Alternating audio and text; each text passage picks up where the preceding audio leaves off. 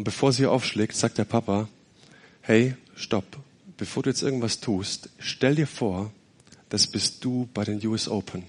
So, und jetzt schlag auf. Und wenn sie dann aufschlägt, diese kleine kommt dann, das hat Nike ganz gut zusammengebastelt, wie sie an den US Open tatsächlich aufschlägt, ja. Und es hat zu mir gesprochen, es geht eine Minute lang, dieses Video, weil der Vater dem Mädchen etwas vor die Augen malen möchte. Du trainierst nicht nur, du, dein, du setzt nicht nur alles ein, du schwitzt nicht nur für irgendetwas, sondern du trainierst für einen oder ein großes Ziel, für, weil du eine Bestimmung hast. Diese Anstrengung, die Zeit, die du investierst, der viele Schweiß, dient einem größeren Ziel. Und meine Frage ist, was wäre, wenn jede einzelne Situation in meinem Leben und in deinem Leben zählt?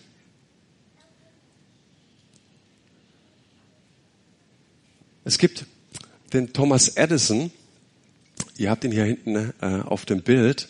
Thomas Edison hat die Glühbirne erfunden ne? und er Okay, nö, das ist, lass. Thomas Edison ne, ähm, hat so circa beim tausendsten Versuch Erfolg gehabt, die Glühbirne zu entwickeln. Was sagte er über die vorigen Versuche? Er sagte nicht, dass es Misserfolge waren, sondern er sagte, ich habe 999 Wege herausgefunden, wie es nicht funktioniert. Was wäre, wenn jede einzelne Situation in deinem Leben zählt? Wir sehen den IBM-Chef, der IBM gegründet hat, eines der erfolgreichsten Unternehmen weltweit, Unternehmen weltweit. Und man hat gefragt, hey, was, was ist das Geheimnis Ihres Erfolgs? Wie konnten Sie ein Unternehmen gründen, das, das so durch die Decke ging? Und er sagt, das Geheimnis meines Erfolges, hör zu, waren meine Fehler. Ich habe aus jedem einzelnen Fehler gelernt. Was wäre, wenn jede Situation in deinem Leben wirklich zählt.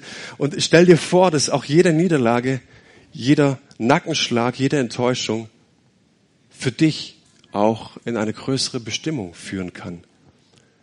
Was wäre, wenn wirklich jede Situation zählt? Apostel Paulus wusste davon zu berichten. Ne? Er sagte, hey, jede Situation zählt. Und es wird jetzt sportlich. Er schreibt in seinem Brief, an die Korinther ein Sportgleichnis. Ich möchte euch aber vorher ganz kurz erklären, in welchem Zusammenhang er dieses Sportgleichnis erwähnt. Kurz davor sagt er im neunten Kapitel, ich bin also frei und keine Menschen gegenüber zu irgendetwas verpflichtet und doch habe mich, ich mich zum Sklaven aller gemacht. Er sagt hier, ich bin frei und was ich tue, ist eigentlich freiwillig. Niemand kann mich zu irgendwas verpflichten. Ne? Aber ich sagte, ich mache mich freiwillig zum Sklaven. Ich verzichte freiwillig auf etwas. Ich verzichte auch, und wir kommen nachher drauf, auf mein Recht.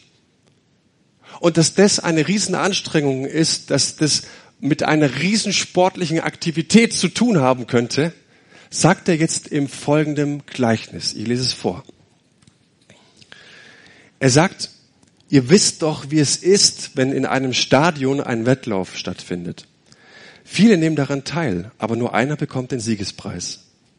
Macht es wie der siegreiche Athlet. Lauft so, dass ihr den Preis bekommt.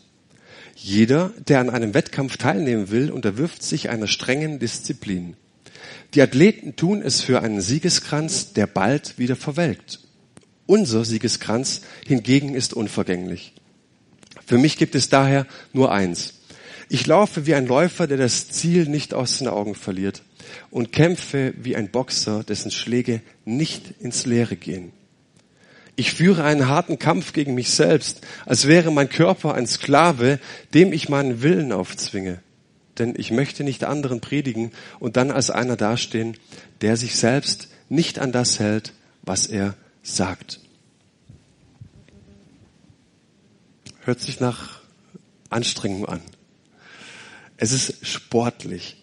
Ich möchte mit dir ganz kurz den Kontext erklären, was da vor 2000 Jahren stattgefunden hat, weil dieser Korintherbrief in allererster Linie zuallererst mal an diese korinthische Gemeinde geschrieben wurde. Deswegen musst du dir als Ausleger und als Prediger erstmal Gedanken machen, sag mal, was sagt denn der Apostel Paulus hier den Korinthern? Wie war denn, was ging denn da ab in der Stadt? Und auf der nächsten Folie seht ihr ein Bild von einem alten Korinth. Da gab es unglaublich viele Dinge. Es war eine spannende Multikulti-Stadt, eine multireligiöse Stadt. Viele Möglichkeiten mit vielen Gesichtern, wirtschaftlich prosperierend, florierend.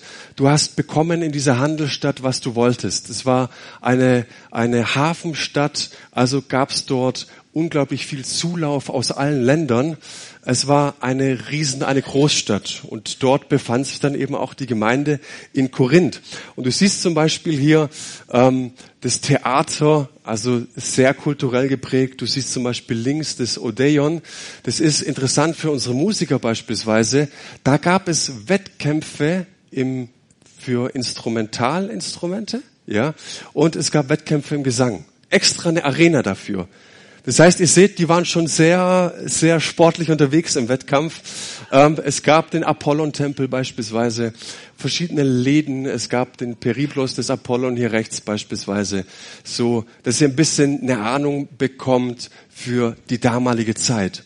Wichtig ist auch über ähm, über Korinth zu wissen, dass dort etwa alle zwei Jahre, jeweils im Frühling, die sogenannten isthmischen Spiele stattgefunden haben.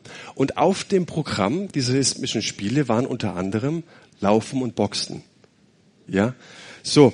Ähm, und weil dieser Apostel Paulus ein sehr weltoffener Mann war, dachte er sich, sag mal, ich weiß doch genauso, wie es bei uns ist, bei der Fußball-Weltmeisterschaft. Wer ist immun gegen die Fußball-Weltmeisterschaft? Um Gottes Willen. Es gibt tatsächlich Menschen, die immun sind. Aber die meisten ne, schauen es irgendwie, beziehungsweise ab Halbfinale wird es richtig interessant für die allermeisten. Und genauso wusste Paulus auch, meine Gemeinde, wenn alle zwei Jahre diese Wettkämpfe stattfinden, ne, na klar schauen die, wer ist da der Beste, wer gewinnt da, wer steht da im Halbfinale. Und deswegen kann er jetzt auch mit diesem Sportbild, mit dieser Sportmetapher jetzt an ihr Wissen anknüpfen ne, und möchte ihnen damit was nahe bringen, ja. Und dabei fragt er, sag mal, ihr kennt doch die isthmischen Spiele. Wisst ihr nicht, dass die, die in der Kampfbahn laufen, die laufen alle, aber einer empfängt den Siegespreis. Also deutet er diesen sportlichen Wettkampf auf unseren Glauben. Ne? Sagt, weißt du, dass wenn du auf Gott vertraust, dass du auch einen Kampf des Glaubens führst? Dass es dort auch um Anstrengung, um Disziplin geht, um Vorbereitung geht. Und wir sehen, dass Sportler absolute Vorbilder sind, auch heutzutage. Siehst du zum Beispiel bei Cristiano Ronaldo. Messi hat die Woche jetzt eine Riesenshow ab, abgeliefert. Wer hat's gesehen? Zwei Tore fast im Alleingang ähm, gegen, gegen Liverpool. Und, und junge Menschen eifern diesen Idolen nach, einem Cristiano Ronaldo. Sie wollen so aussehen wie er, zwei Glitzerohrringe rechts und links, braun gebrannte Muskeln, toller Haarschnitt, Ferrari, Lamborghini, was auch immer da in der Garage steht, aber vergessen oftmals, dass dieser Ronaldo sich zwar schon im Scheinwerferlicht äh, äh, äh es genießt, dass die Scheinwerfer auf ihn gerichtet sind, aber dass er mit aller Leidenschaft und mit aller Kraft ein Ziel verfolgt dass der trainiert ohne Ende. Dass der, wenn die Kollegen zu Hause sind, noch zwei, drei Stunden jeden Tag investiert. Ja. Und was ich interessant finde, ist, ähm, mal auf den Kampf des Glaubens übertragen. Ja, wie wir sagen, Gott, du bist der Sieger. Ja, wir bekennen in unserem Lobpreis, du kannst alles. So groß ist der Herr, so mächtig ist der Herr. Wir wollen diesen Glanz haben, aber wir sind wenig bereit, auch das zu investieren, was es für diesen Kampf des Glaubens nötig hat. Seid ihr bei mir? Du willst die Muskeln, aber du willst das Training nicht. Und ich möchte heute Morgen diesen Punkt setzen, dass du und ich, dass wir, wenn wir an Gott glauben, in einer Laufbahn sind, in einer Kampfbahn sind, in einem Boxkampf uns befinden. So sagt es die Bibel. Und ich glaube, dass wo immer Menschen zusammenkommen, dass wo immer wir Beziehungen leben, dass wo immer wir in unseren Herausforderungen stehen, jeden Tag, dass da bewusst oder unbewusst immer eine Punktetafel hängt. Und eine Punktetafel zeigt immer an, wie es steht, das Ergebnis. Und ich möchte dich fragen, wie steht's? Wo, wo, wo stehst du in deinem Boxkampf, in welcher Runde befindest du dich? Bist du kurz vom K.O. oder schlägst du gerade deinen Gegner nieder? Es ist so wichtig, weil ähm, danach zu fragen, wenn ich ein Fußballspiel verpasse und ich habe mich mit Freunden verabredet und ich habe die ersten 20 Minuten verpasst und ich komme in das Zimmer gestürmt, wo das Spiel läuft, was ist meine erste Frage? Wie steht's? Wie steht's? Und genauso ist es, glaube ich, Gott daran interessiert, auch auf unsere Punktetafel immer wieder zu verweisen und sagt, guck mal, so steht's. Du befindest dich in einem Kampf, du befindest dich in einem Wettlauf. Und so heißt es dann, wisst, ihr wisst doch, wie es ist, wenn in einem Stadion ein Wettlauf stattfindet. Viele nehmen daran teil, aber nur einer bekommt den Siegespreis. Macht es wie der siegreiche Athlet. Lauft so, dass ihr den Preis bekommt. Was ist mit diesem Siegespreis, mit diesem Siegeskranz gemeint? Der Sieg, der war immer verbunden mit Geld. Es gab Geldprämien. Das ist schon mal ein guter Anreiz. Ähm, wenn du richtig gut warst, haben sie dir Statuen erstellt. Ist auch nicht schlecht. Nach der Beendigung deiner Laufbahn konntest du eine politische Karriere einschlagen ein bisschen was im Kopf hattest. Also nicht selten war es so, dass viele und einige dieser ehemaligen Athleten auch politisch hohe Ämter begleitet haben.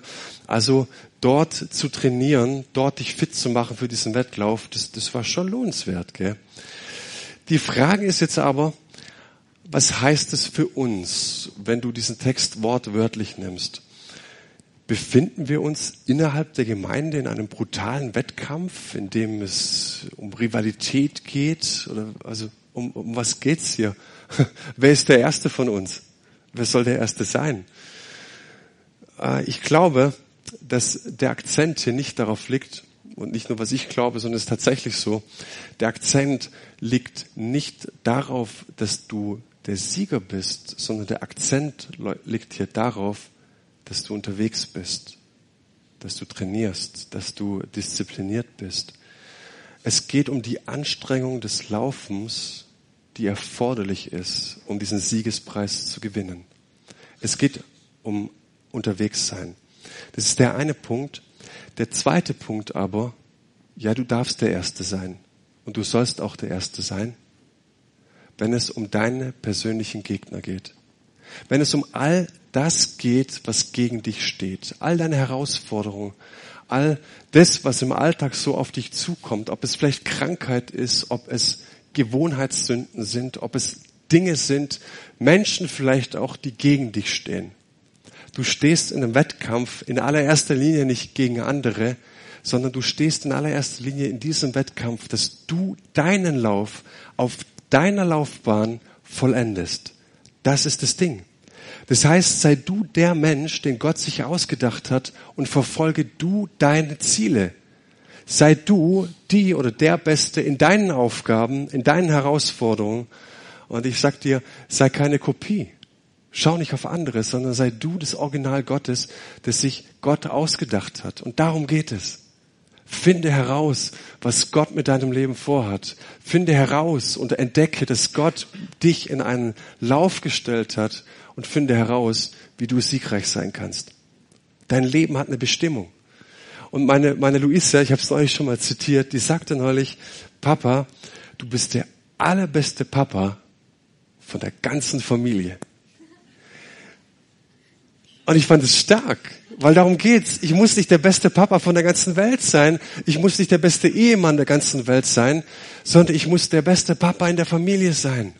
Ich muss der beste Ehemann sein. Ich muss der beste Pastor nicht der ganzen Welt sein, aber der ich sein kann für diese Familie, für diese Gemeinde. Versteht ihr? So, was steht gegen mich? Wo sind meine Herausforderungen? Wo sind meine Kämpfe? Und diesen Lauf soll ich vollenden. Und deine Gegner, die können von innen kommen. Wie sieht's mit meiner Identität aus? Was habe ich für ein Selbstbild über mich? Habe ich entdeckt, was Gott über mich denkt? Die können natürlich auch von außen kommen und ich merke, dass der Lauf und der Kampf darin besteht, Jesu Worte wahrzunehmen, der sagt, hey, vergebt einander. Liebt eure Feinde. Mein Kampf ist nicht gegen Fleisch und Blut, gegen Menschen.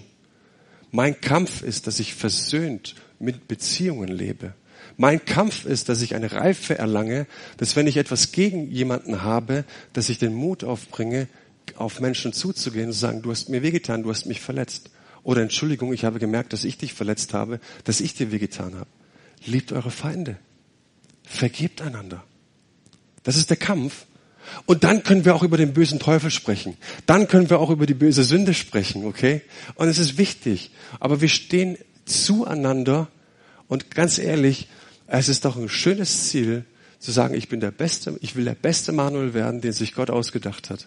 Ich möchte immer mehr werden, den sich Gott ausgedacht hat. Und in diesem Kampf stehe ich. Lauf so, dass du den Preis bekommst. Wie steht's? Das heißt, egal wie dein Punktestand auch immer aussieht, wenn Paulus dir sagt, lauf so, dass du den Kampf gewinnst, dann bedeutet es doch für mich, lass uns mal diesen, diesen Zuspruch auch raushören. Es gibt die Möglichkeit zu gewinnen. Stimmt's? Ich habe die Möglichkeit, ich habe die Verheißung, dass ich siegreich sein kann. Und so verstehe ich diese Sportmetapher.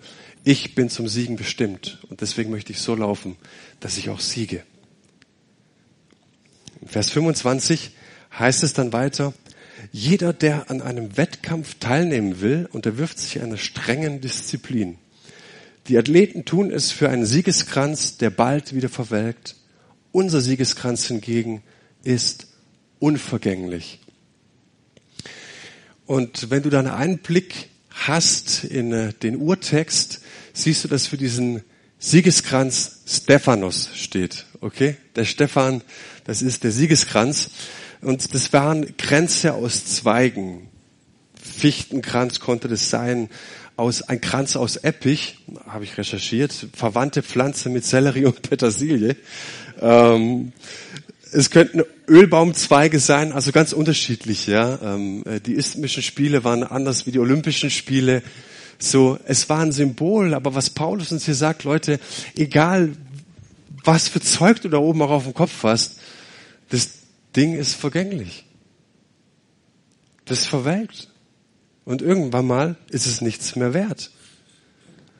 Vielleicht erinnert ihr euch, lasst uns beim Sport bleiben, Mario Götze, 2014 irgendwann im Juli, irgendwann um 22 Uhr irgendwas in, oder vielleicht 23 Uhr, ich habe keine Ahnung. Es war Verlängerung. Jogi Löw wechselt Götze ein. Er kommt aufs Spielfeld. Löw sagt ihm kurz vorher, zeig der Welt, dass du besser bist als Messi. Er geht aufs Spielfeld und irgendwann macht er die Kiste zum 1-0. Ich weiß noch ganz genau, auf welcher Kante meines Sofas ich saß als Götze das 1-0 gemacht hat. Wir sind aufgesprungen, ich bin ausgeflippt und wir sind die Besten, wir sind die Schönsten, wir sind die Tollsten. Und spätestens seit der letzten Fußball-Weltmeisterschaft wissen wir, dass es überhaupt keine Bedeutung mehr hat. Im Gegenteil, wenn du ihn persönlich siehst, er ist in eine schwere Depression gestürzt. Dieser Satz zeigt der Welt, dass du besser bist als Messi und dieses Tor gemacht hat, hat überhaupt nichts gezählt lasst uns mal nicht in die große Sportwelt schauen, sondern vielleicht mal in unser eigenes Leben. Was jagst du hinterher? Was, was ist so dein Ding? Wir gucken am Ende, lass uns bitte nochmal dieses Video, ganz am Ende dieses Video abspielen.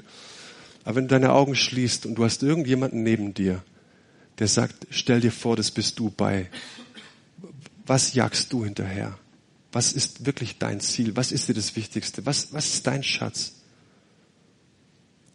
Und wenn du herausfinden willst, was dein Schatz ist, dann beobachte einfach nur deine Beine, wo sie dich hintragen. Schließ einfach die Augen und wo tragen dich deine Beine hin? Was verfolgst du? Und wenn du Ausschau hältst danach, wo es dich hinführt, inwiefern ist es das, was wirklich auf Ewigkeit Bestand hat? Das sagt Paulus hier. Und ich möchte ehrlich gesagt nicht überrascht sein, mein Leben lang irgendwas hinterherrennen, irgendwelchen Zielen, irgendetwas, was letzten Endes dann in Luft aufgeht. Ich möchte diesen Kampf so laufen, dass ich ihn gewinne. Und er spricht von einem unvergänglichen Preis. Das ist das ewige Leben. Und vielleicht hast du diese, diese kurze Zeitspanne. Ich hatte, ich hatte mal ein Seil dabei. Stell dir vor, du hast hier ein Seil Und dieses Seil fängt hier an, es geht hier aus dem Fenster raus, es geht in Schlossberg hoch, aus Baden-Württemberg raus und umkreist ein paar Mal die Erde. Und du hättest die ersten fünf Zentimeter dieses Seils hier in der Hand. Du wüsstest, dieses Leben sind die ersten fünf Zentimeter dieses Seils. Und danach beginnt die Ewigkeit. Und das sagt Paulus hier. Auf welche Karten setzt du? Ist das Final des, deine Ziele, deine Prioritäten, egal was du dir gesetzt hast, ist es wirklich alles? Oder hast du diesen Blick, hast du deinen Kampf, deine Anstrengung, das, wo du jeden Tag dich motivierst, auf dieses Ziel ausgerichtet, dass wir ein ewiges Leben haben bei Gott? Und was Paulus hier nicht sagt, ist, dass dieses ewige Leben durch mega Anstrengung erworben werden muss. Könnten wir hier raushören. Oh, ich, ich habe schon ewiges Leben, aber ich muss mich volle, volle, volle Granate noch anstrengen. Und eigentlich ist ja mein Alltag auch so hektisch. Aber was ich, welchen Punkt ich setzen möchte ist, wir hatten neulich eine interessante Diskussion. Haben Menschen noch Zeit, Jüngerschaft zu leben?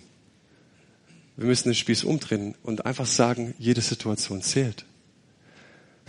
Es geht nicht darum, dass, dass, dass ich heute am Sonntagmorgen Jüngerschaft lerne und, und lebe, wenn ich die Predigt zuhöre und ab Montag habe ich wieder einen stressigen Alltag, sondern ich glaube, jede Situation zählt. John Ortberg hat mal was gesagt, das fand ich so faszinierend. Was macht denn die Frau, ich denke jetzt gerade an meine Ehefrau, die drei Kleinkinder beschäftigt hat oder mit ihm beschäftigt ist? Die hat nicht eine Stunde stille Zeit. Die kann nicht wie ich runtergehen in den Keller, eine Stunde beten, Bibel lesen. Was macht's denn jetzt? Und Short Erberg sagt, das fand ich so faszinierend, alles zählt. Jede Situation, in der du drin steckst, jede Situation, wo du mit, mit deinen Kindern im Stress bist, was auch immer, alles zählt. Und wenn wir das Leben so sehen, dass jeder Moment in unserem Leben eigentlich eine Gelegenheit ist, im Geistlichen zu wachsen, Jünger Jesu zu sein, dann sieht das Leben anders aus, stimmt's? Und genau das möchte uns Paulus hier sagen. Es geht nicht um die frommen heiligen Momente, sondern es geht darum, dass dein Leben im Gesamten, dass jede Situation eine Vorbereitung ist auf das ewige Leben. Das heißt, es geht auch hier nicht um das Erreichen oder Nicht-Erreichen der Ziellinie in erster Linie, sondern, und jetzt kommen wir auf den ersten Vers, es geht Paulus hier um den Punkt Enthaltsamkeit. Schwieriges Thema. Schnell weiter. Und diese Enthaltsamkeit, sagt, sagt Paulus hier, die gilt nicht nur den Athleten. Die Isthmischen Spiele, du musstest dich zehn Monate vorher bereit erklären, dass du einem sehr, sehr strengen Lebenswandel unterzogen bist, musstest dich vorbereiten ne? und deine Zeit war total getaktet wenn du das wusstest. Wenn du dort mit antreten willst, sind zehn Monate Härte, Disziplin notwendig. Witzig ist, dass Paulus genau dieses Bild nimmt und sagt, jeder einzelne von euch befindet sich auch in dieser Vorbereitung, in diesem Training, dass ihr laufen könnt. So. Und diese Enthaltsamkeit ist in erster Linie keine Askese. Könnten wir sehr schnell reinlesen. Warnt auch prinzipiell nicht vor Genussmitteln nach dem Fußball ein Bierchen ist was Tolles. Oder Fußball schauen. Es ist auch keine Warnung, dass eben jeder Sieg etwas kostet, dass jeder Sieg eben einfach auch ähm, Entbehrlichkeiten fordert, dass es einen hohen Einsatz erfordert, sondern es ist das, dass wir verstanden haben, dass unser gelebtes Leben, dass jede Situation in unserem Leben zählt und uns vorbereitet auf das ewige Leben. Wie genau wie können wir jetzt enthaltsam leben? Und das fand ich so spannend, als ich darüber nachgedacht habe. Ich habe euch vorhin diesen ersten Vers vorgelesen. Im ersten Korintherbrief, Kapitel 9, Vers 19 heißt es, ich bin also frei und keine Menschen gegenüber zu irgendetwas verpflichtet. Und doch habe ich mich zum Sklaven aller gemacht. Was Paulus hier sagt ist, es geht in diesem Kampf um das Verzichten auf ein Recht. Und wenn ich darüber nachdenke, wie viele Rechten ich eigen, oder Rechte ich eigentlich habe, ich habe unglaublich viele Rechte. Aber es geht darum, dass ich verzichte auf ein Recht. Und was wäre, wenn dieser Kampf darin besteht, leichter zu werden? Ich möchte es euch erklären. Paulus war in dieser Gemeinde, hat sie gegründet und musste jetzt einen Brief schreiben. Es ist mehr eine Ermahnung. Es gab Missstände in dieser Gemeinde. Was ist vorgefallen? Die kamen alle zum Abendmahl. Jetzt gab es da eine Gruppe von Leuten, die eben, wir haben es vorhin gesehen, beispielsweise diesem Apollon, diesem Gott dienten und die ihm dann Fleisch opferten. Das nannte man Götzenopferfleisch. Und das brachten sie dann mit zum Abendmahl. Jetzt gab es diejenigen, die sich von Apollos sozusagen abgewandt haben und zu Christus bekehrt hatten. Deren Gewissen war natürlich sehr empfindlich und die sagten sich, um Himmels Willen, ihr bringt hier dieses Götzenopferfleisch mit, das kann ich nicht essen. Das, das erinnert mich an meine alten Götter. Ich verfalle da in alte Muster wieder rein. Und diejenigen, die anderen sagten, oh, ich habe ich hab nie was mit dem Apollon zu tun gehabt. Für mich ist es überhaupt gar kein Problem, dieses Fleisch zu essen. Und was Paulus hier sagt, er sagt, Leute, ich appelliere an eure Reife. Und ich gebe euch jetzt diese Sportmetapher ich diszipliniere mich, ich renne und ich verzichte auf mein Recht. Mein Recht wäre, dieses Fleisch zu essen, weil es mir nichts ausmacht. Ich verzichte darauf.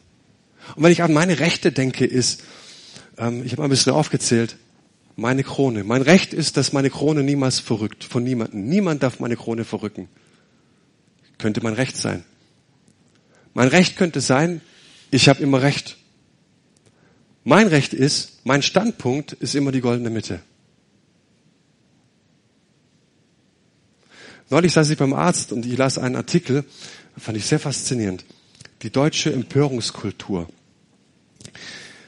Wir empören uns so fast über alles und jedes, sogar über eine Kartoffelsalat-Challenge. Was steht dabei? Wenn ich mich über etwas empöre, dann ist mein Standpunkt doch die goldene Mitte. Daraus kommt eine Empörungskultur. Jeder weiß es besser. Jede Meinung ist die goldene Mitte. Das ist mein Recht, das ich habe. Ich darf auch beleidigt sein. Ich darf auch gekränkt sein. Ich darf auch unversöhnte Beziehungen leben. Ist mein Recht. Aber was Paulus hier sagt ist, wenn du diesen Kampf gewinnen willst, dann musst du Rechte aufgeben und Rechte loslassen. Niemand zwingt dich dazu, auch der liebe Gott zwingt dich dazu nicht. Du hast das Recht, nicht leichter zu werden. Du hast das Recht, nicht loszulassen. Du hast das Recht, beleidigt zu sein. Du hast das Recht, deine Prioritäten so zu setzen, wie du sie setzt. Aber Paulus sagt, lauf diesen Lauf so, dass du ihn gewinnst. Und wenn wir auf unserem Recht pochen, werden wir merken, dass sich in unserem Leben nichts verändert dass du nicht eingestellt bist auf diesen Kampf des Lebens. Für mich gibt es daher nur eins. Ich laufe wie ein Läufer, der das Ziel nicht aus den Augen verliert und kämpfe wie ein Boxer, dessen Schläge nicht ins Leere gehen. Jetzt kommt es. Es ist dieser, dieser Läufer, der sich total fokussiert. Es ist der Boxer. Äh, wir kennen diese, diese, diese, diese, äh, diese Bilder wahrscheinlich aus dem Fernsehen. Boxen ist jetzt nicht so mein Sport und, und trotzdem, äh, Rocky Balboa sagt mir was, die Rocky-Filme, mit denen bin ich aufgewachsen, Sylvester Stallone. Und ähm, was er hiermit sagen möchte ist, weißt du, äh, habe ich jetzt neulich einen Artikel gelesen, es gibt Boxkämpfe, die sind abgemacht. Und wisst ihr, wie die Abmachung läuft? Fand ich auch sehr interessant. Die Abmachung, die läuft nicht vorher. Die verabreden sich nicht vorher. Äh, und es passiert auch nicht bei den großen Schwergewichtsweltmeisterschaften im Fernsehen, sondern es geschieht eher in den unteren, unterklassigen Rängen. Da steigt der Boxer in den Boxring und er sagt sich heute, habe ich keine Lust auf ein K.O., ich habe keine Lust auf eine blutende, gebrochene Nase, ähm, ich werde zuschlagen, dass jeder denkt, ich schlag richtig, aber da ist nur die halbe Kraft dahinter. mein Gegner registriert ist. Und wenn der auch keine Lust hat auf blutige Nasen, ne, schlägt er genauso zu. Tatsächlich so. Und das ist dann dieses Gentleman Agreement, dass sie sagen, okay, heute lassen wir, wir schlagen zwar, aber die Punkte zählen am Ende nach zwölf Runden ne, und nicht der K.O. Als ich das las, das hat zu mir gepredigt. Und ich habe mir die Frage gestellt, kämpfe ich meine Kämpfe genauso? Wenn Jesus sagt, du bist bestimmt zum Siegen, ja? und da stehen meine Feinde gegen mich, was auch immer das ist, und ich schlag meinen Feind so, was passiert dann? Ich werde diesen Kampf nicht gewinnen, stimmt's? Wie kämpfst du deine Kämpfe? Und bei diesen Spielen war Folgendes. Du hast in diesem Boxkampf beispielsweise keine Rundenanzahlen gehabt und es wurde auch nicht nach Zeit gekämpft. Es wurde so lange gekämpft, bis einer zu Boden ging oder aufgab. So lange.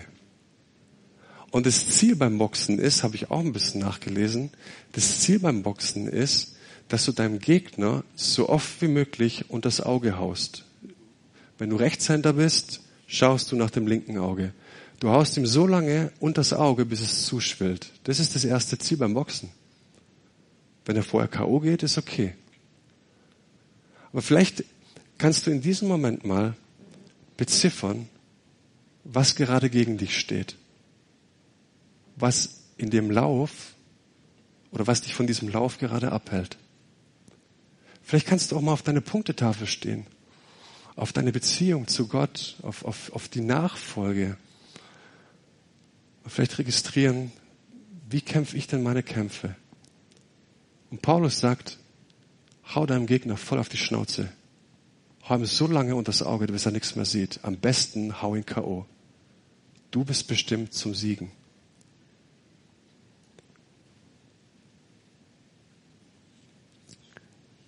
Letzter Gedanke. Paulus sagt, ich führe einen harten Kampf gegen mich selbst, als wäre mein Körper ein Sklave, dem ich meinen Willen aufzwinge. Denn ich möchte nicht anderen predigen und dann als einer dastehen, der sich selbst nicht an das hält, was er sagt. Was ist hier gemeint? Es ist zu beobachten, ne? auch in der Gemeinde und Gemeinden, ne? dass Kinder Gottes den Eindruck haben, dass sich Glauben, dass sich Nachfolge rein auf der inneren Gefühlsebene abspielen. Ich komme am Sonntag in den Gottesdienst, ich bin inspiriert vom Lobpreis, vielleicht von der Predigt. Das gibt mir ein sicheres und ein gutes Gefühl. Und dann gehe ich nach Hause in meinen stressigen Alltag und ich begegne meinen Feinden und komme irgendwann zum Schluss der Glaube ist doch nicht so stark. Jesus kann doch nicht so vieles. Weil ich den, den Eindruck habe, dass sich alles rein theoretisch nur auf der Gefühlsebene abspielt.